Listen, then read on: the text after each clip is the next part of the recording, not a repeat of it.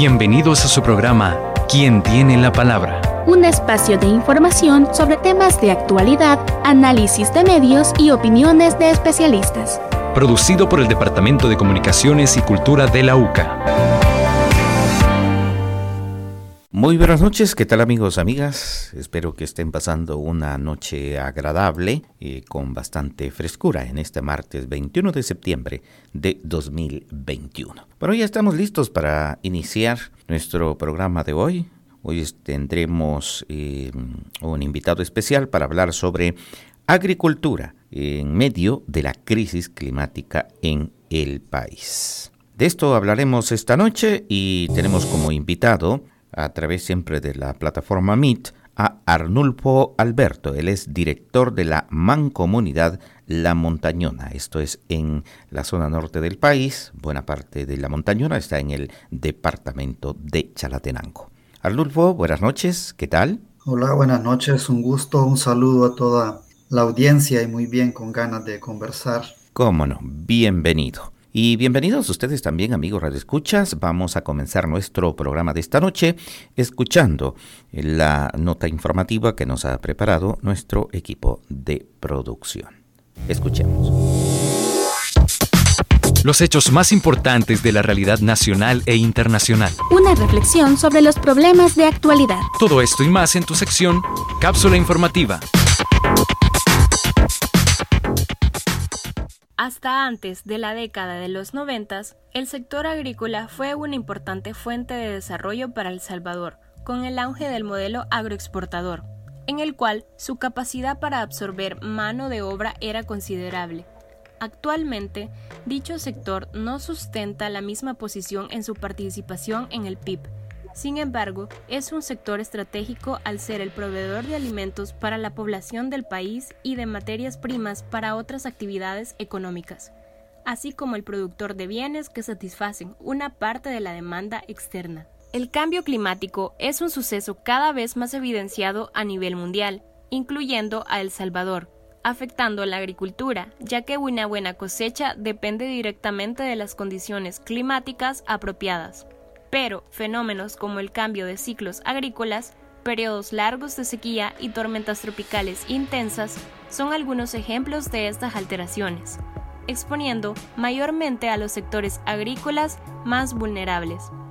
Dichos productores utilizan total o parcialmente su cosecha para el autoconsumo y la de sus grupos familiares, por lo que las variaciones del cambio climático no solo afectan su fuente principal de ingresos, sino también la disponibilidad de alimentos.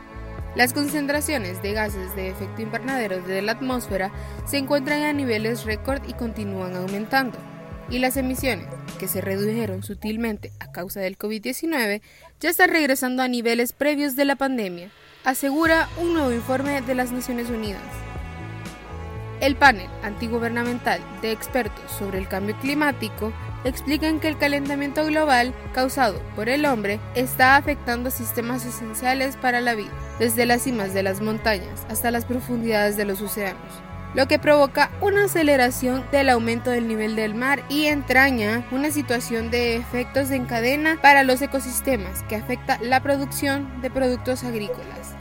A lo largo del presente año, los diferentes precios de la canasta básica y servicios han experimentado incrementos sustanciales que afectan el bolsillo de la población. Este incremento de los precios ha alcanzado su nivel más alto entre los meses de mayo y junio, incrementando el costo para otras necesidades para la población, como el gas propano, gasolina, energía eléctrica, materiales de construcción y la canasta básica.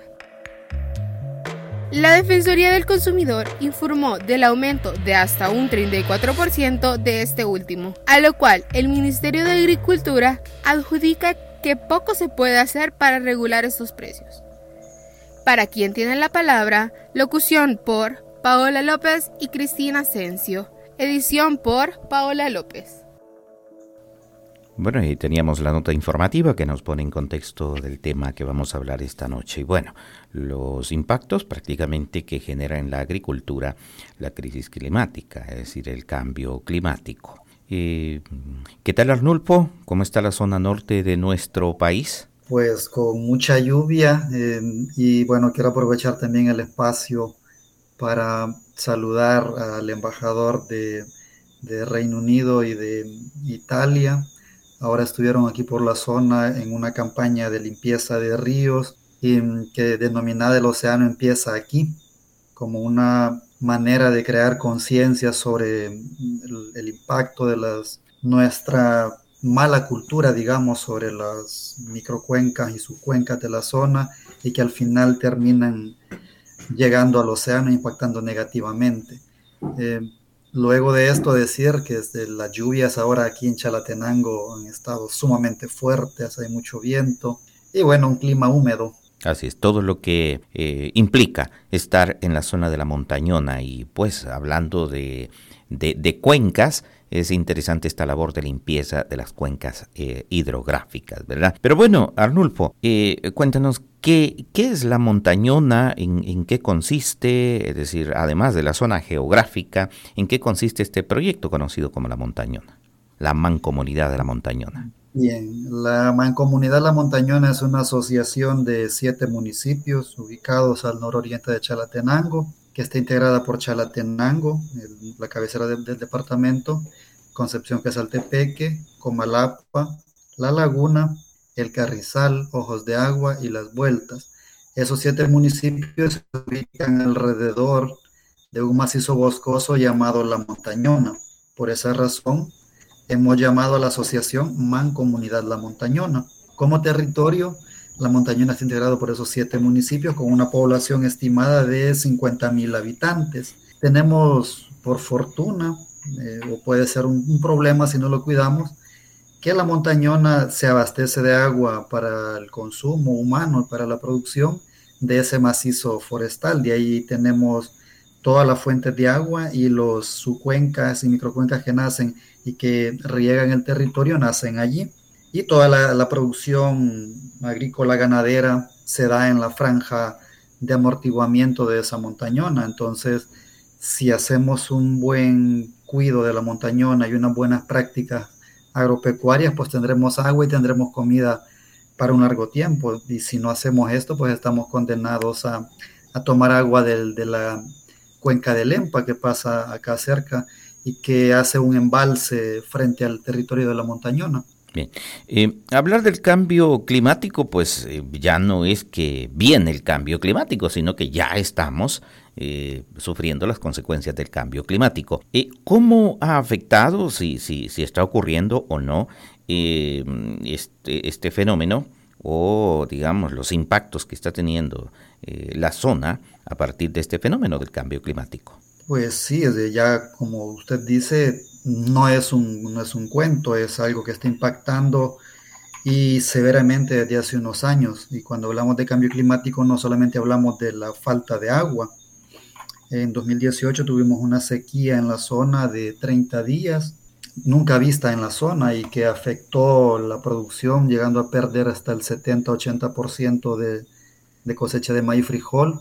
Fue un impacto tremendo el año anterior, por mencionarlo, el tema del COVID, este, digamos, minimizó la circulación de bienes y servicios en el país, por, obviamente por la pandemia, pero también a partir del mes de mayo empezamos a tener tormentas tropicales muy fuertes y acabaron con la producción, porque dentro de todo las tormentas de entre mayo, junio, agosto, no había tanto problema. Las que afectaron y, y generaron pérdidas fueron las que llegaron en noviembre, ETA y OTA, que se pudrió todo el maíz, todo el frijol, no podíamos hacer nada contra el tema del, exceso de agua.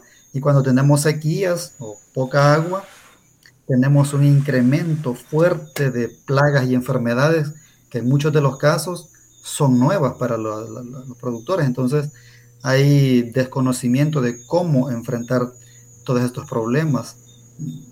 El tema viene acumulándose de, de años atrás. Eh, en la nota introductoria mencionaban que hace un tiempo la agricultura era un factor importante que absorbía mucho trabajo, pero también teníamos mejores suelos y mejores condiciones climáticas. Ahora venimos con una degradación acelerada de suelos con fenómenos climáticos variables todo el tiempo, entonces es un reto muy, muy importante ahora el tema de la agricultura. Muy bien. Eh, ha hablado, eh, bueno, la nota también lo planteaba, los impactos que genera básicamente en la agricultura. Y usted ha hablado eh, del surgimiento de nuevas plagas. ¿Qué tipos de nuevas plagas han surgido? Es decir, que están afectando los cultivos y quizás no solo los cultivos eh, tradicionales que conocemos de granos básicos, ¿verdad? Arroz, eh, eh, o digo maíz, frijoles y otros, sino también otro tipo de cultivos que puedan afectar estas plagas emergentes. Fíjese que hablando de plagas y yéndonos a otra afectación, voy a citarlo brevemente, el tema de el gorgojo descortezador del pino, que nuestra montaña tiene mucho pino. Hmm. En el año de sequía hubo una afectación tremenda y creo que el oriente del país, según recuerdo, tuvo una afectación peor. Hablando de los cultivos de subsistencia, de granos básicos, la mancha de asfalto es una afectación que está teniendo ahora las cosechas, el gusano cogollero, por citar algunos, y luego vienen hongos y vienen bacterias que se dan en el exceso de agua o cuando hay poca agua. Hace algún, algún tiempo el pulgón en el, año anterior, el pulgón en el sorgo, en el maicillo, afectó totalmente las cosechas. Hubo un momento en que el precio del quintal de, sorgo estuvo por arriba del quintal de, de, maíz y no siendo un elemento, un alimento principal para las familias, en, por ejemplo, para hacer tortillas, pupusas y demás. Aún con todo y esto, el, precio del, sorgo subió bastante, pero la producción se vio disminuida por la afectación del pulgón y cada año es más recurrente esa plaga. Hace tiempo atrás no se, no se trataba este, este tipo de plagas. ¿Y dónde afecta o cómo afecta al, al maicillo eh, este pulgón? Afecta en la, en la bellota donde produce el, el, maicillo, la, la, pone negra, empieza a perder el color las hojas, entonces todo este tipo de, afectaciones hace de que o se pierde o de, una producción muy baja. Definitivamente, estas son plagas, eh, como dice, emergentes que antes pues no se, no se veían, ¿verdad? Eh, bueno, y estoy viendo un dato del Ministerio de Medio Ambiente que ha hablado de una subida, eh, digamos, sostenida de las temperaturas en, en nuestra zona, en nuestro país de un aumento del 1 de 1.3 grados centígrados, sobre todo eh, en esta zona conocida como parte del corredor seco, del cual formamos parte nosotros. Eh, estos incrementos del clima, ¿qué impactos tienen eh, en, en esta mancomunidad? ¿Cómo lo están sintiendo ustedes? Vea, cuando tenemos incremento de temperatura, bueno, para hablar de de otro de los impactos es el tema de incendios en la zona boscosa de la montañona.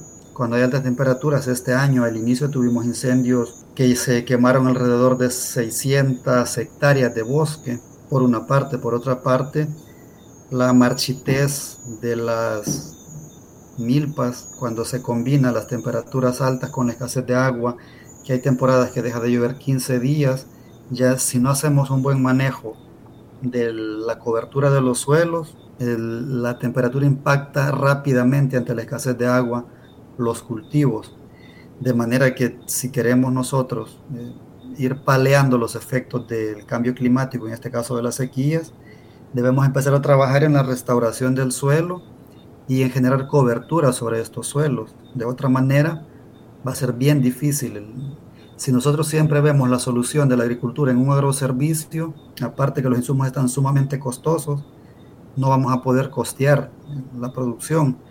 Y si usted puede ver incrementos de precios en los supermercados, en las tiendas, generalmente estos incrementos de precios no se ven reflejados en lo que el productor recibe cuando vende su producción.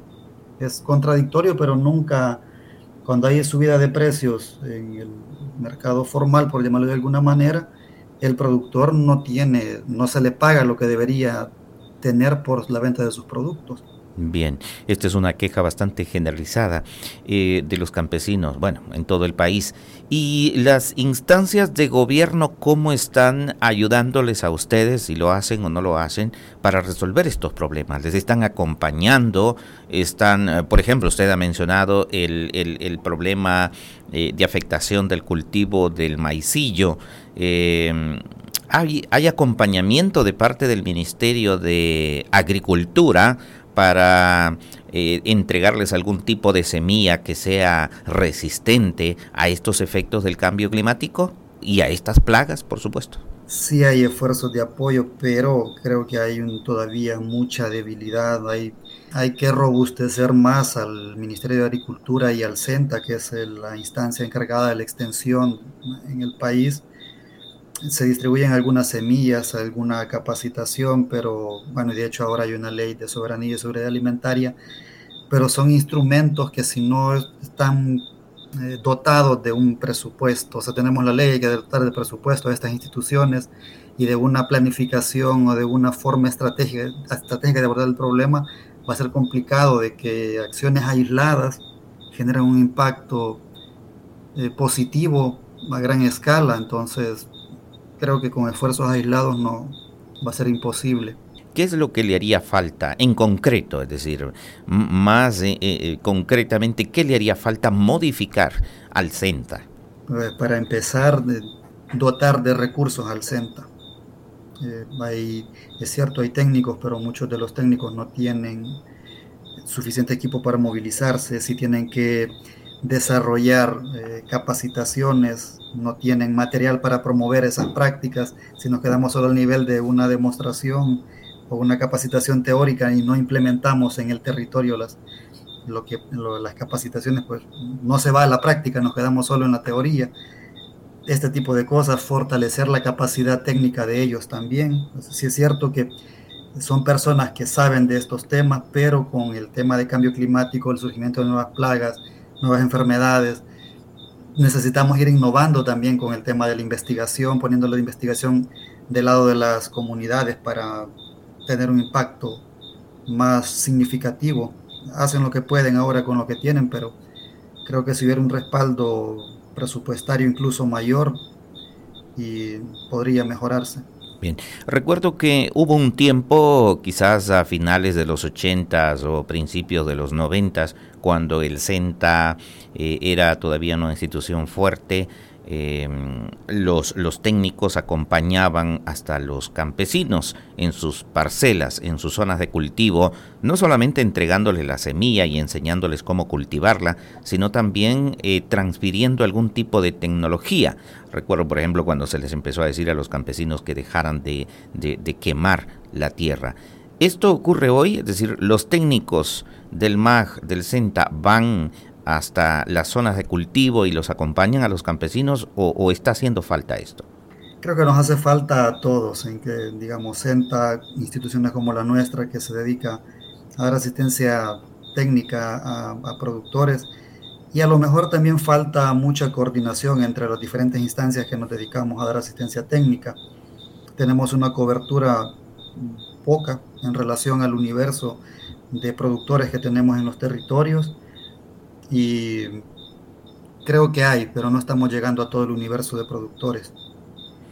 Muy bien. Em, corríjame si me equivoco, eh, la zona eh, que produce mucha hortaliza para San Salvador, eh, Las Pilas, por ejemplo, ¿forma parte de la montañona?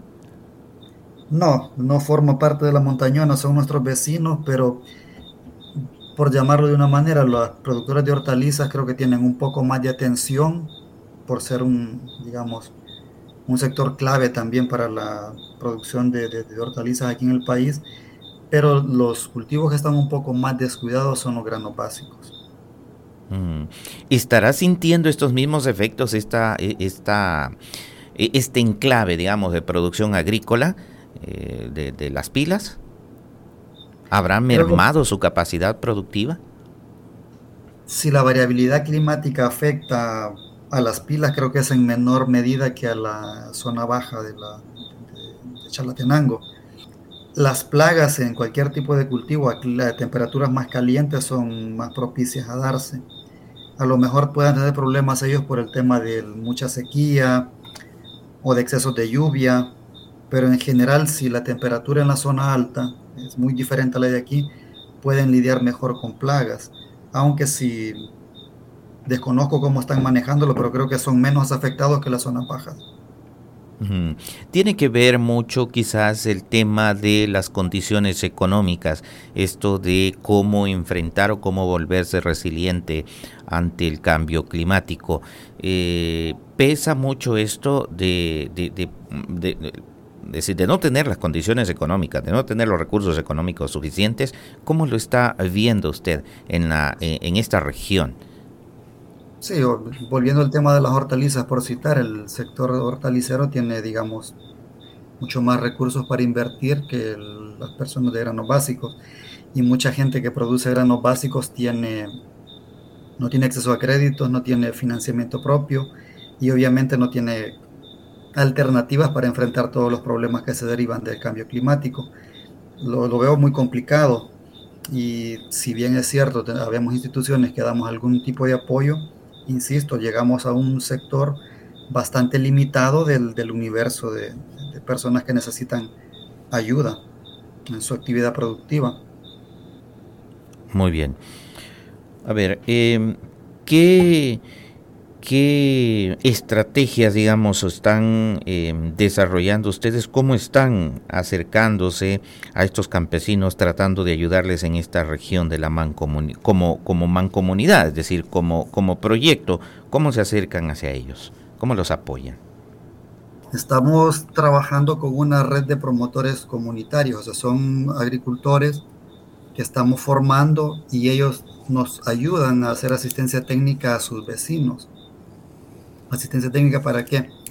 Estamos trabajando en la montañona el tema de fertilidad integrada de los suelos, basándonos en un mapeo digital de suelos que nos da una idea de cómo está la montañona en términos de fertilidad.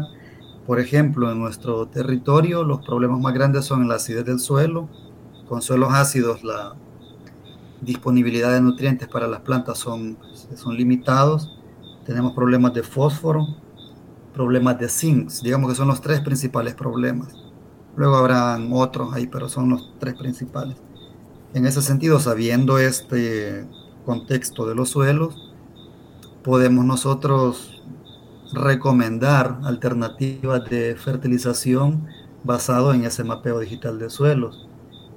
Esto sería una buena herramienta para toda aquella institución que, de, que apoye con fertilizantes a los agricultores no vamos a dar un, por ejemplo, un fertilizante que no tenga, que no contenga suficiente fósforo, porque la zona necesita fósforo, entonces y el cultivo también, obviamente debemos dar un fertilizante que, que, lleve fósforo o que tenga zinc, o dar una alternativa para el, para el zinc. Si no estamos trabajando el tema de acidez, entonces hay, hay que trabajar el tema de acidez, entonces en los llamados paquetes que se entregan ahora a los productores. Paquetes agrícolas, sí esta, digamos, esta problemática no se ve. No se está tomando en cuenta a la hora de asignar un paquete y, el paquete viene siendo uniforme para todo El Salvador y las condiciones agroclimáticas del país no son, no son del todo iguales. Esto, digamos, es una parte de lo que la montañona está trabajando. Una red de promotores, el tema de mapeo digital de suelos, haciendo lo que llamamos cuatro recomendaciones para el uso eficiente de fertilizantes, saber cuál va a ser la fuente que vamos a utilizar, eh, sabiendo los tiempos en que vamos a fertilizar, la dosis y el lugar donde se van a aplicar. Y estas cuatro recomendaciones no se efectúan a cabalidad, entonces la producción se ve sumamente afectada. Por otra parte, con la misma red de, de extensión de promotores, estamos trabajando el manejo integrado de plagas y enfermedades, pero buscando alternativas agroecológicas que vayan en función de prevenir las plagas y enfermedades. Ya cuando la plaga está dada es sumamente difícil controlarla con, alternativas orgánicas. Por otra parte, llevamos también de la mano la restauración de, suelos y el uso de, abonos verdes para ir mejorando la, la nutrición del, de los cultivos y la protección del, del suelo. Entonces, De esta manera estamos trabajando con 600 productores de 4.500 que hay en toda la montañona. Por eso siempre hago énfasis de que el universo es mucho más grande de lo que estamos atendiendo y que necesitamos mayor coordinación entre los diferentes actores que hacemos asistencia técnica. Mm. Tenemos eh, aliados que, perdón. Em, eh, la gente que atienden ustedes, imagino que es eh, agricultor, son agricultores de subsistencia, no son productores eh, a, mediana o gran escala. Efectivamente, son productores de subsistencia de, pequeñas propiedades, básicamente cultivan maíz, frijol, sorgo, y es para la alimentación diaria de ellos y eventualmente generan ventas para poder costear la producción de año con año. Y hablando de, de, frutas, eh, ¿qué tipo de frutas son las que se producen en esta región? Y si hay algún tipo, digamos, de producción eh, excedentaria que podamos pensar eh, que, es importante también porque aportan a la, alimentación del país. con la producción de frutas, básicamente mango, naranja. Bueno, hay, hay base, hay de todo. ¿Sabe cuál es el, problema en todo el sector de la montañona hablando de frutas? Es la desorganización.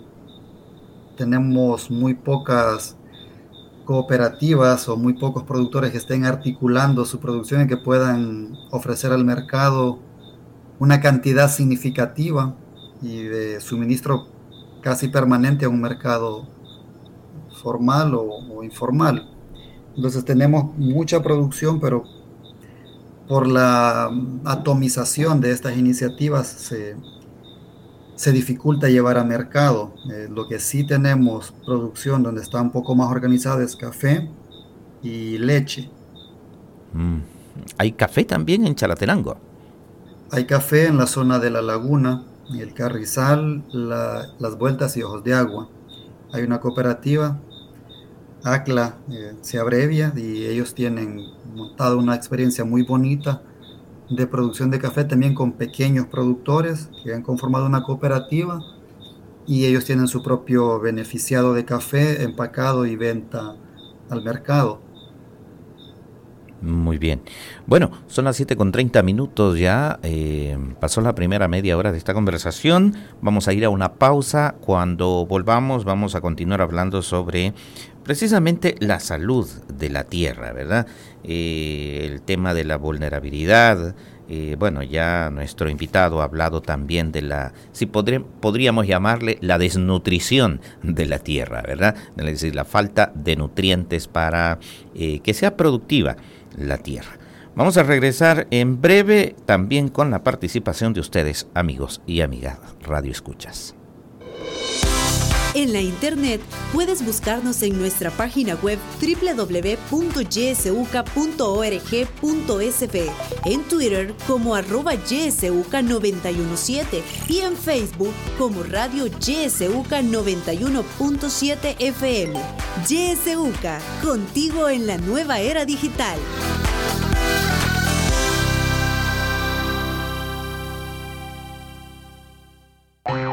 La Biblioteca Padre Florentino Idoate de la UCA les invita a la segunda jornada de Cuentacuentos. Fecha viernes 24 de septiembre. Hora 3.30 de la tarde. Invitada Janet Hausinger. No te pierdas la transmisión en vivo por Facebook Live de la Biblioteca de la UCA. ¡Te esperamos!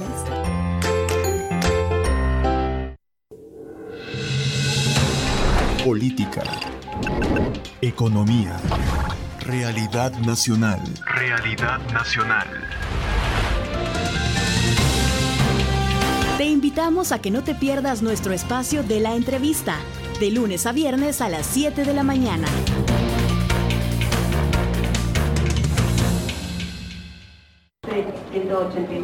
a la ventana número 4. Buen día, vengo a hacer un depósito a mi cuenta. Claro que sí. Bienvenido a este banco, señor COVID. Sus abonos son tres o cuatro diarios y van en aumento. A veces pueden ser cinco o más los que caen. Mm, bueno, pero en total usted ya pasa de los dos mil. Y ya voy a abonar más. Mire la fila, pues, bien juntitos todos. Recuerda seguir las normas de bioseguridad aunque estés vacunado. El COVID ya no distingue edades. Un mensaje de YSUCA.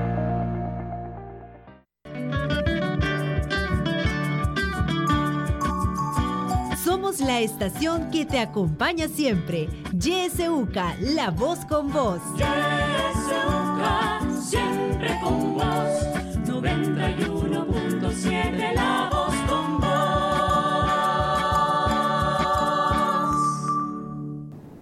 Bueno, estamos de regreso, son las 7 con 33 minutos, estamos hablando sobre eh, la agricultura y los impactos que tiene a raíz del cambio climático en nuestro país, específicamente en la zona norte de El Salvador, ¿verdad? Está con nosotros a través de la conexión MIT Arnulfo Alberto, él es director de la Mancomunidad, eh, director ejecutivo de la Mancomunidad La Montañona en Chalatenango.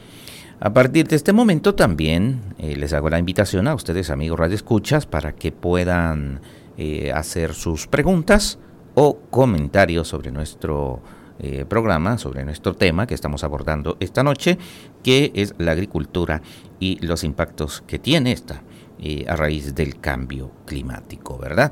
Nuestros teléfonos están disponibles, así como también nuestro WhatsApp, el 7571 2779. Bueno, y decíamos hace un momento que eh, hablaríamos de, digamos, la vulnerabilidad de la tierra en estas zonas, sobre todo las zonas altas. Eh, Arnulfo, eh, Chalatenango, pues es la zona alta de nuestro país y normalmente se dice que está, hay, hay, hay, zonas muy deforestadas, ¿verdad? Aparte de la debilidad que puede tener la tierra, la falta de nutrientes en esta zona. ¿Qué tanto está impactando? ¿Cómo, cómo eh, es decir, cómo se puede visualizar la mejoría quizás de esta, de, de algunas zonas deforestadas, más la vulnerabilidad por falta de nutrientes en los suelos? Bueno, hace, un, hace unos días estuvimos en alerta amarilla en la zona de la montañona por las fuertes lluvias. Y eh, antes de seguir, Arnulfo, disculpe, eh, disculpa que le interrumpa, pero tenemos una llamada telefónica. Vamos a darle paso. Buenas noches. Buenas noches, licenciado Serafín. Quiero decirle, a preguntarle al, al invitado que tiene en su exponencia que cómo podemos hacer para que la gente pueda entender de ya no contaminación a, por ejemplo, en el caso de los ríos, contaminación de todos los terrenos que tiran botellas plásticas, bolsas plásticas. Eso es terrible. ¿Cómo se puede hacer para que para que el medio ambiente ponga ponga el cómo le quiero decir ponga de su parte y y organice a la y los organice como población que nos eduquen pues, que nos eduquen, que, que, cuidemos el medio ambiente, esa es una, porque el medio ambiente, si nosotros los seres humanos no lo cuidamos, el medio ambiente va a ir destruyéndose y entonces después va a ser un lamento, como se los explico yo a las personas cuando veo los desórdenes, porque mi trabajo es eso, de tratar la manera de limpiar el medio ambiente. Aquí en Sensuntepeque solo yo lo hago con amor, con aquella atención lo estoy haciendo desde el 97.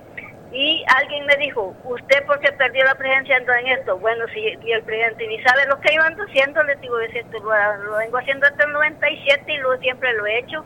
Este, otra cosa, licenciado, si nosotros cuidáramos el sistema ecológico, el medio ambiente y toda la, toda la naturaleza, el virus no estuviera tan fuerte como lo estamos, porque Usted sabe que los árboles son el pulmón de la humanidad. Es la respiración que nosotros, el oxígeno puro que tenemos que recibir. Ahora solo recibimos oxígeno artificial por aires acondicionados y todo eso. No, para mí o para todos los demás, no sería lógico, pero de todas maneras, como por ejemplo, aquí en Sensunte, por ejemplo, yo estoy en área urbana, pero aquí habían partes, terrenos, montañas, árboles, son pocos, ahora es poca la, la parte donde hay árboles, licenciado. Sí, la cobertura del bosque va desapareciendo. Gracias por su participación. Bueno, la buena amiga iba también por esta, por esta vía de las, el cuido a la forestación. Adelante, Arnulfo. Bueno, pues felicitar a la radio escucha, hasta allá en Suntepeque, por estar trabajando desde el año 97 y compleja la pregunta, ¿cómo hacer para concientizar a toda la población? Básicamente hay que hacer un esfuerzo muy, muy fuerte con la niñez en el tema de educación ambiental y concientización.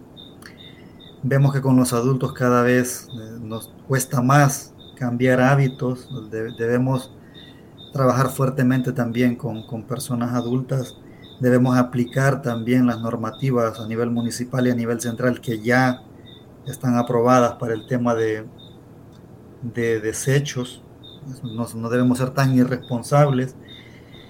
Y la meta pues eh, generar condiciones para que haya más personas como la como quien como la radio escucha que acaba de llamar que tengan ese nivel de conciencia y que generen impacto en la comunidad para no no, no, no, no seguir contaminando nuestros entornos que finalmente es como que contaminemos nuestra casa. Entre más sucia la tengamos más expuestos vamos a estar a las enfermedades. Sobre lo que ella mencionaba de espacios que antes tenían árboles y ahora ya no, pues lamentablemente las prácticas agropecuarias inadecuadas van generando desgaste en los suelos y qué hace la población cuando no produce un suelo. Dicen, lo voy a dejar descansar y van a talar el bosque más cercano y no piensan en la biodiversidad de ese bosque, no piensan si van a afectar un nacimiento de agua, si es una zona de recarga hídrica. En teoría resuelven el problema al corto plazo. Produzco maíz uno o dos años, voy más arriba, voy más arriba, pero no hay conciencia de a largo plazo que nos ocasiona todo esto que estamos haciendo. Es un problema sumamente complicado. Por eso es que nosotros estamos trabajando estas alternativas de buscando reducir riesgos que genera la sequía, pero también buscando un elemento de restauración de suelos y si es posible establecer sistemas agroforestales y silvopastoriles para contrarrestar el daño que la actividad productiva hace a los, a los ecosistemas. Y en la zona de la montañona sufre también eh, eh, deforestación. Sí, sufre, obviamente. Hay, hay pérdida de- en menor cantidad de bosque ahora. Y era hasta hace seis años por eh, actividad ganadera extensiva. Se manejaba un tipo de pasto eh, jaraguá que como no soporta sombra y como método de manejo se quemaba año con año los pastizales sumado también a la, actividad agrícola que, tradicional que busca limpiar enormes cantidades de terreno. Esta, este tipo de pasto que se tiene que quemar, que genera que el suelo esté desnudo y el pisoteo y la compactación generan mucha erosión y esto al final vuelve, vulnerable los suelos. Eh, ahora que hemos tenido muchas tormentas, cuando estuvimos en alerta amarilla, han habido una cantidad enorme de deslizamientos que al final esto se traduce en costos para las administraciones, ya sea de gobiernos locales o centrales, en invertir en palear estos impactos de nuestra actividad productiva mal hecha y del tema del exceso de lluvias. Y han ido, me imagino que han tenido que trabajar con los propietarios de, ganado. ¿Y cómo han abordado esta, eh, este punto, esta situación? ¿Han cambiado hábitos o qué ha pasado? Sí, es, con los ganaderos funciona el mismo esquema de promotoría comunitaria y hemos, tenemos 6.000 so- 6.800 hectáreas de cobertura de pastos en toda la montañona. Hemos logrado cambiar 2.000 hectáreas a unas pasturas mejoradas que no requieren quema y donde hay más árboles, una densidad de árbol que permita sol y que haya árboles, el pasto está verde aún en abril, la época más seca del año. Este pasto disminuye sustancialmente el uso de agrotóxicos para el control de malezas. No se está aplicando. Nosotros estábamos revisando con un grupo focal de ganaderos que ellos aplican por hectárea dos litros de, como mínimo, de herbicidas al año. a veces lo aplican dos veces, son cuatro litros. El impacto de eso en la calidad de agua y en la salud de las personas es grandísimo y en el bolsillo de ellos también. Entonces, este, con este tipo de pasturas la maleza se reduce, ¿no? genera una cobertura que el pisoteo se disminuye y, ya no hay espacio para el crecimiento de malezas. Mejora, digamos, sustancialmente las condiciones de un terreno. Con estas 2.000 hectáreas es un buen avance, nos falta bastante, pero en ganadería, retomando un pensamiento que estuvimos diciendo hace rato, hay más capacidad de inversión que en granos básicos. Entonces, esto ha hecho más fácil la adopción de estas tecnologías por parte del sector ganadero.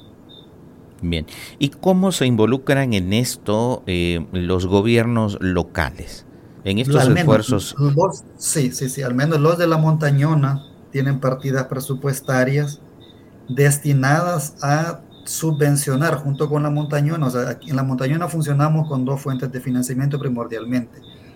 El financiamiento que los municipios hacen llegar a esta asociación para promover buenas prácticas agrícolas y los financiamientos que viene de parte de la cooperación si los grupos de personas que atendemos no, no, es suficiente con estos recursos, los municipios aprueban recursos extraordinarios y también se suman a entregar incentivos para promover buenas prácticas.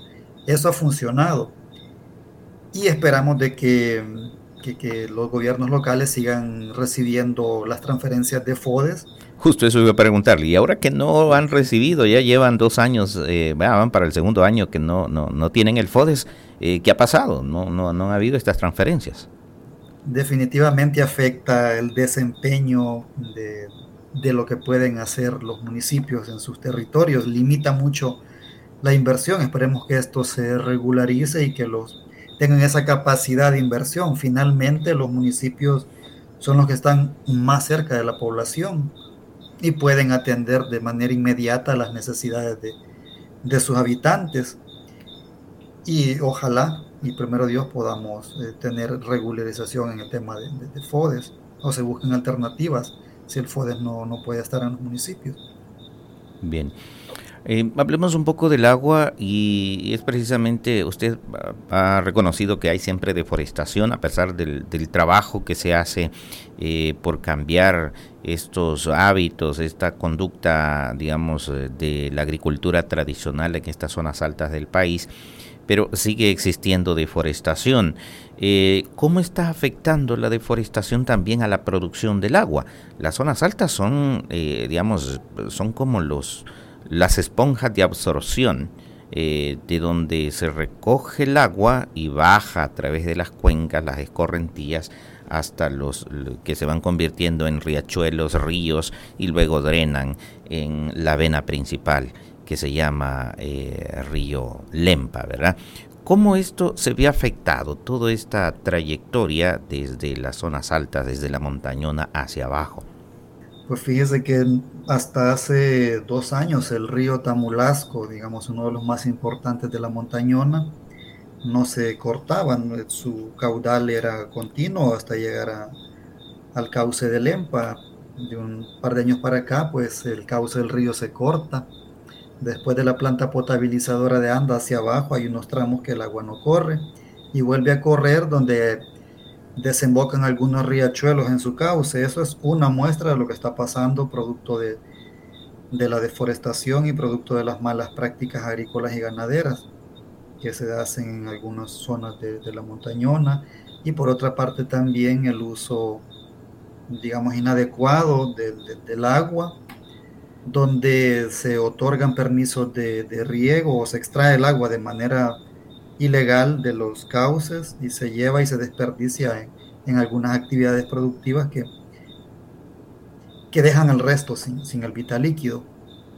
Hemos tenido ese tipo de problemas y estamos trabajando para con la Junta de Agua inclusive para también hacer un consumo responsable del agua y tratar de invertir en aquellas zonas de recarga que han sido afectadas ya sea por incendios o por actividad agrícola tradicional inadecuada para buscar restaurar y mejorar la infiltración en esos sectores importantes para los núcleos poblacionales aquí en Chalatenango.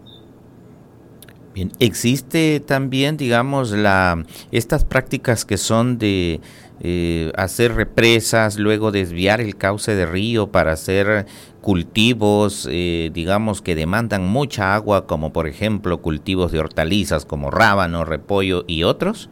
Sí, hay, de, hay, hay desvío de los ríos para ese tipo de actividades, para producción de peces, para ganadería, hay un sinfín, eh, algunos tienen permiso, pero lo tienen para usar dos horas, pero como eh, no se verifica de que el permiso se cumpla, que son dos horas de riego y, se tire el agua 24 horas, entonces ese tipo de, de, problemas están ahí sobre la mesa y esto afecta obviamente la disponibilidad de agua para el consumo humano y genera inseguridad alimentaria también a la población, porque no es solo el tema de, de alimentos para leche, huevos, carne, o sea, también el agua es parte de la seguridad alimentaria. Por supuesto.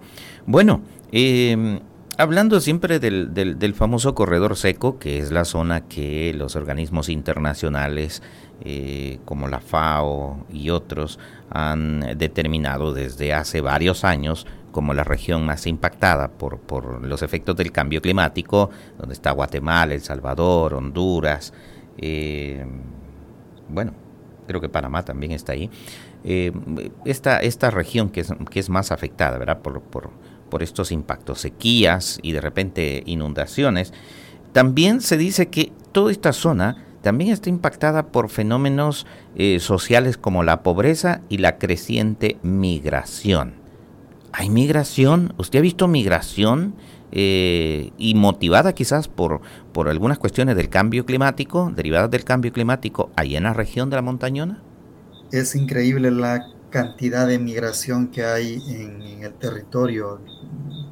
Ahora no tengo el motivo, pero desde la pandemia hasta ahora parece que hay, hay un repunte de migración y eh, obviamente cuando las actividades productivas no reportan ingresos suficientes para subsistir, las familias buscan alternativas y una de ellas es la migración.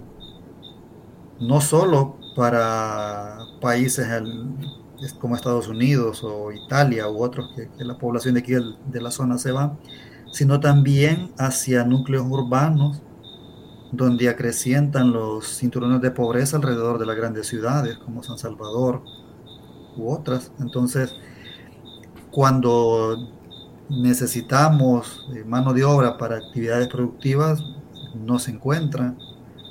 En, una, en alguna medida porque se han marchado. Por otra parte, hay un envío de remesas fuerte a la zona que desmotiva a trabajar por aquí. Por ejemplo, el salario mínimo para alguien que trabaja en agricultura de las 7 de la mañana a las 12 del mediodía de 10 dólares. En la zona de Chalatenango, allí es toda el, los... En la zona de la, montañona. De la montañona. ¿Cuántos municipios dice que componen? Son siete municipios. Siete municipios. Y en toda esa región eh, existen estos, estos cánones salariales. Sí, sí, sí. Entonces, ni aún pagando esto, los productores logran obtener apoyo de mano de obra, o sea, muy escasa y se debe a la, en, parte a la migración, en otra parte los que se quedan tienen remesas y el fenómeno de migración también de repente genera desintegración familiar y aquí viene el círculo vicioso de, de niños que quedan abandonados, que tienen tentación de, de estar en agrupaciones irregulares y, y viene el tema de la violencia, entonces es bastante complicado el tema de la migración, el cambio climático, la disminución de, ingresos de las familias por las, afectaciones del cambio climático. Muy bien. A ver, ya nos quedan pocos minutos, ya son las 7 con 52 minutos, ya casi vamos terminando. Eh, ¿Qué son los proyectos o si tienen proyectos a futuro? Eh, ¿Cuáles son estos eh, para seguir impactando, digamos, de manera positiva el trabajo y la resiliencia, si le podemos llamar de esa manera, si existe esta capacidad de resiliencia en la población de la montañona?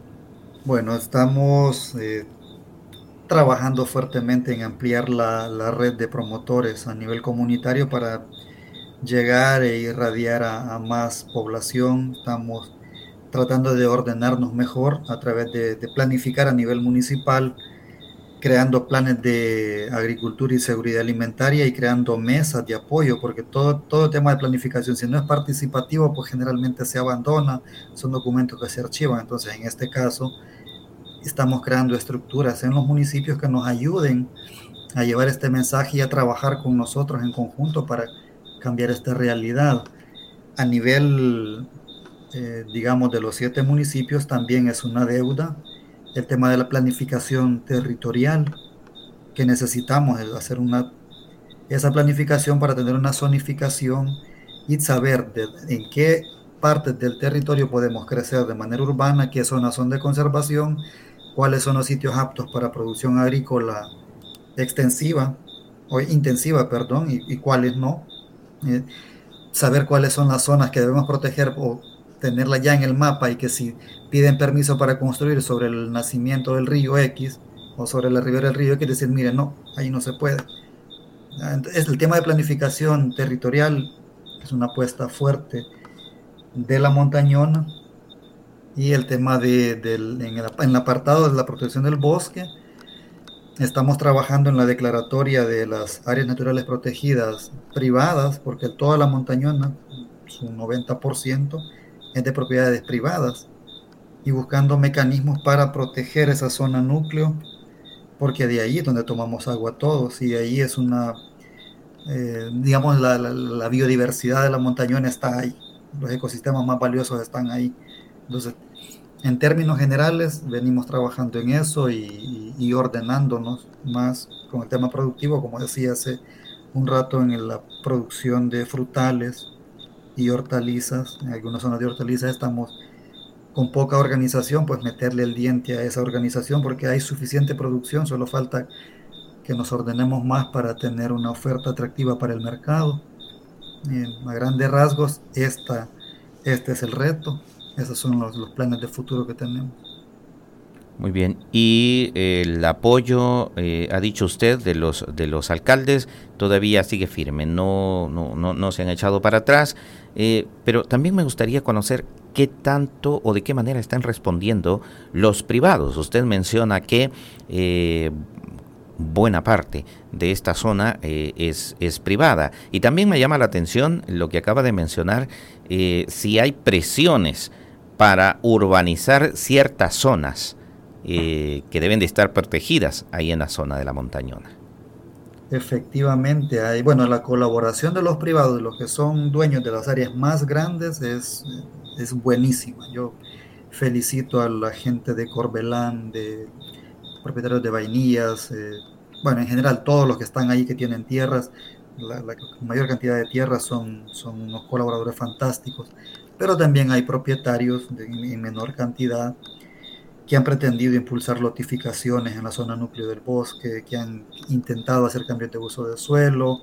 Entonces nosotros eh, nos tenemos que ver en la necesidad de, de denunciar esto ante las autoridades para, para, para, pararlo, porque estaríamos atentando contra el futuro de, la, de nuestra población si, si nos quedamos de brazos cruzados y no decimos nada sobre esto. Entonces de repente no tenemos, no somos muy amigos de ese tipo de personas, pero todo sea por el, por el bien de la mayoría de la población de, aquí del territorio. Pero ¿cómo lo logran si no hay una declaratoria de zona protegida?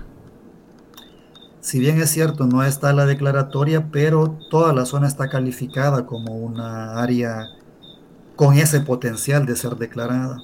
O sea, hay una ley forestal, hay una ley de medio ambiente, son marcos regulatorios nacionales de que las personas deben respetar esté o no esté declarado. Entonces nosotros nos abocamos a, ese, a esa legislación para prevenir ese tipo de, de cambio de uso de suelo, por ejemplo. Y tenemos, hemos tenido una buena colaboración de, la, de los juzgados ambientales, del Ministerio de Medio Ambiente y de la policía cuando hemos necesitado apoyo de ellos. Muy bien. Bueno, ya hemos llegado prácticamente al final de nuestro programa, son las 7 con 58 minutos ya. ¿Algún consejo en general, eh, Arnulfo, para aquellas personas que, eh, bueno, están sufriendo también situaciones similares, ¿verdad? En, en, otras regiones del país. Bueno, eh, ustedes sufren una eh, un impacto muy, muy específico, ya lo ha dicho, en agricultura, eh, a raíz de la deforestación, pero hay otras regiones que lo sufren de manera diferente. Por ejemplo, en la zona oriental del país, eh, ya lo hemos conocido, que lo sufren a nivel de sequías, de la sequedad de sus cultivos y posiblemente hambre, ¿verdad? Que, que, ya lo ha sufrido la, la, la zona paracentral y oriental de nuestro país. ¿Algún mensaje? Bueno, en términos generales, yo pediría a la población que está siendo afectada por este tipo de fenómenos que se organicen, que busquen puntos de encuentro con autoridades a nivel local, con instancias de apoyo, por poco presupuesto que podamos tener o que puedan tener estas instancias, si estamos unidos, si somos propositivos, si buscamos soluciones a esta problemática, algo vamos a cambiar si estamos por nuestra cuenta solo quejándonos y sin, sin, sin, llevar esto como un colectivo de manera propositiva, casi nada vamos a hacer. Entonces, yo creo que la unión va a ser la fuerza en cualquier eh, territorio y sería la única manera de, de poder generar un poco de, de, de presión, si se puede llamar de esta manera, ante las autoridades competentes la que corresponda o las instancias que manejen recursos en los territorios para invertir en agricultura, porque tampoco solo es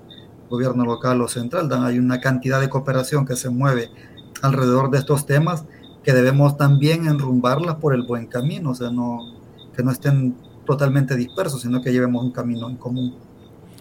Muy bien. Muchas gracias eh, por su participación, Arnulfo. Hemos llegado ya al final de este programa. Muchas gracias a ustedes y un saludo a los radioescuchas. Buenas noches. Buenas noches. Amigos radioescuchas, también ustedes gracias por mantenerse pendientes siempre de este programa. Será hasta una próxima ocasión el martes de la semana que viene. Pasen todos y todas una feliz noche. Este ha sido su programa ¿Quién tiene la palabra? Esperamos que lo hayas disfrutado. Recuerda que tú puedes tener la palabra todos los martes a las 7 pm por Radio YSUCA.